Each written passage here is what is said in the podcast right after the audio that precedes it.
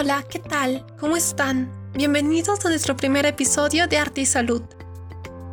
Soy Ana Morcelli y acompáñame a conocer un poco más de este tema de la salud mental.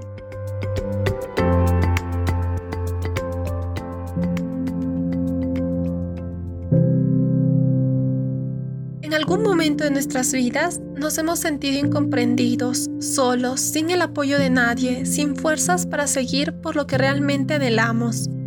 Este año, por ejemplo, muchas vidas y rutinas quedaron estancadas. El ritmo veloz de las ciudades bajó y lo pudimos sentir. Dejamos de compartir entre amigos para compartir en familia y conectar con nosotros mismos, conocernos más, saber lo que pensamos y sentimos, aunque no todo fue color de rosas. Pero déjame decirte que te admiro, te admiro por la voluntad que tienes, por salir de la cama y enfrentarte a la vida. Cada día logras a sobrevivir. El mundo nos rompe a todos, pero nos hace fuertes a la vez y hoy estás aquí escuchando este podcast que te dice, prohibido rendirse, permitió descansar y luego seguir para ver lo hermoso de la vida.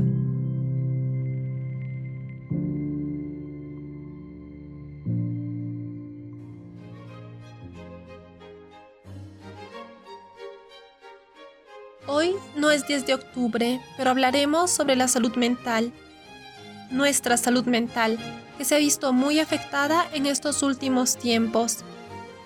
¿Cómo saber o sentir que estamos teniendo problemas de salud mental o que algo está afectando a nuestro bienestar emocional?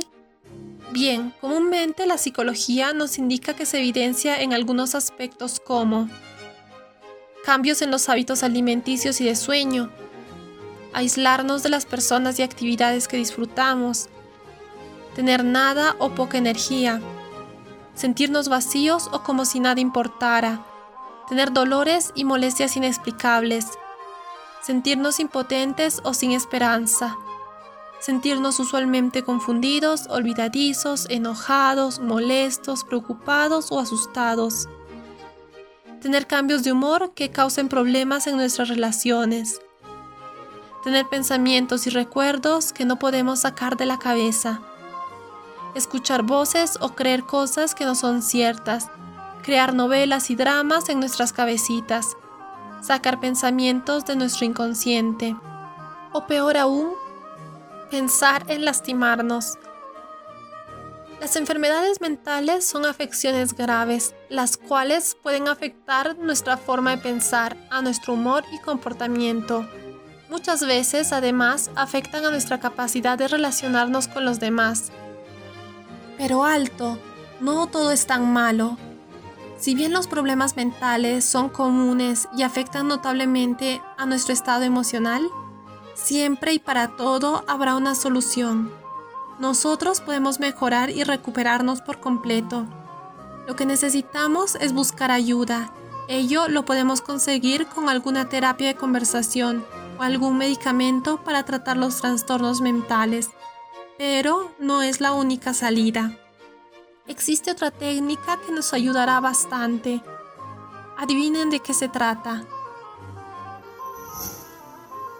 El arte terapia, el cual nos permite y ayuda a sanar trastornos psicológicos, mejorar nuestra autoestima, expresar nuestros sentimientos, fortalecer nuestra capacidad de comunicación y sobre todo a relajarnos poder crear e imaginar.